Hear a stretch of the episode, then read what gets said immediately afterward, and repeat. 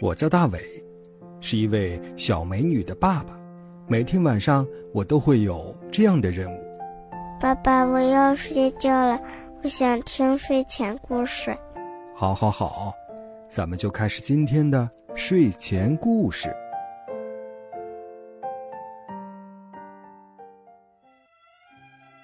晚上好，小朋友，欢迎收听大伟叔叔讲睡前故事。我是大伟叔叔。不知不觉，天渐渐凉下来了。小朋友，你还记得吗？大伟叔叔在节目里和大家见面的时候还是夏天呢。现在啊，秋天都快过完了。通过微信，我还知道有些地方已经下雪了呢。天气冷了，小朋友们要注意身体。好了，接下来我们来认识一位新朋友，看看他是谁。这位小朋友的妈妈告诉我呀，接下来的小朋友最近感冒发烧了，不过呢，他还是每天坚持收听睡前故事。大伟叔叔希望他早点好起来。大伟叔叔你好，我是唐平乐，我今天给大家背一个古诗：床前明月光。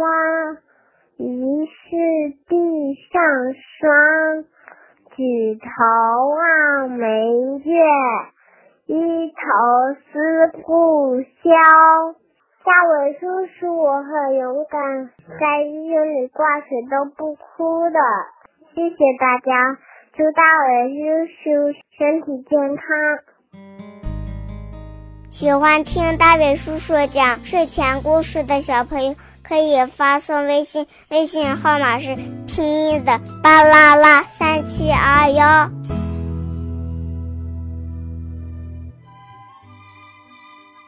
好吧，来开始今天的睡前故事吧。今天的睡前故事叫《像勇士一样去冒险》，作者是王粉玲。兔子小拉戴着爸爸的礼帽。穿上爸爸的牛仔夹克，背起自己心爱的小背包，走到爸爸跟前，大声说：“我要去森林里冒险啦！森林里有大灰狼，你不害怕吗？”正在沙发上看报纸的爸爸看到小拉的打扮，大笑起来：“不怕，我会像一个真正的勇士那样，打败大灰狼的。”小拉用手扶起大大的帽檐，仰起头，有点生气地说：“好吧，希望你一切顺利，我的小勇士。”爸爸笑着说。小拉来到厨房，兔妈妈正在准备午饭。今天她要做小拉最喜欢吃的烤胡萝卜串、土豆沙拉，还有一锅咕嘟咕嘟冒泡泡的香香粥。妈妈，我要去森林里冒险啦！小拉在妈妈身后，他用手扶起帽檐，大声地说：“小拉，没看见妈妈正在忙吗？别闹了，一边玩去。”兔妈妈正在切土豆块，她头也不回地对小拉说：“小拉有点失望，他以为爸爸妈妈会说：‘小拉真棒，小拉真像一个勇士。’”他们还会亲切的叫他牛仔小拉，但是没想到他们却认为小拉在胡闹。小拉生气的来到屋子外，哼，我现在就去冒险，我要证明给你们看，我是认真的。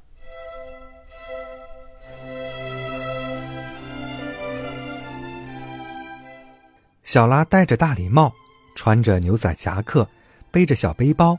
像一个真正的勇士一样出发了。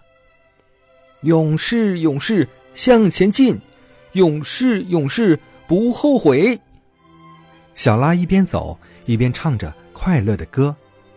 森林里静悄悄的，阳光透过树叶洒下来，好像一闪一闪的小星星。路边的小野花五颜六色。小拉想，对了。我应该留下一些标志，表示我来过这里。小拉从背包里掏出荧光笔，他在一片大大的车前草叶子上认真的写下：“兔子小拉到此一游。”这样，路过的人都会说：“看啊，像勇士一样的小拉曾经来过这里。”小拉快乐的唱着歌，继续朝前走。勇士，勇士向前进，勇士，勇士不后悔。一个圆圆的小湖出现在小拉面前，湖水好清好清，几只小青蛙正坐在湖边聊天呢。小拉走过去，冲他们打招呼：“你们好。”青蛙们还以为碰到个怪物呢，它们扑通扑通的跳进水里，再也不敢出来了。嘿，小家伙，吓着你们了！小拉坐在一节枯树枝上，笑着。离开小湖的时候，小拉在一片雏菊的叶子上，用荧光笔写下“兔子小拉到此一游”。然后继续朝前走。路越走越窄，树林越来越茂密了。小拉抬起头，看不到树叶间露出的像星星一样闪闪的阳光，他有点害怕了。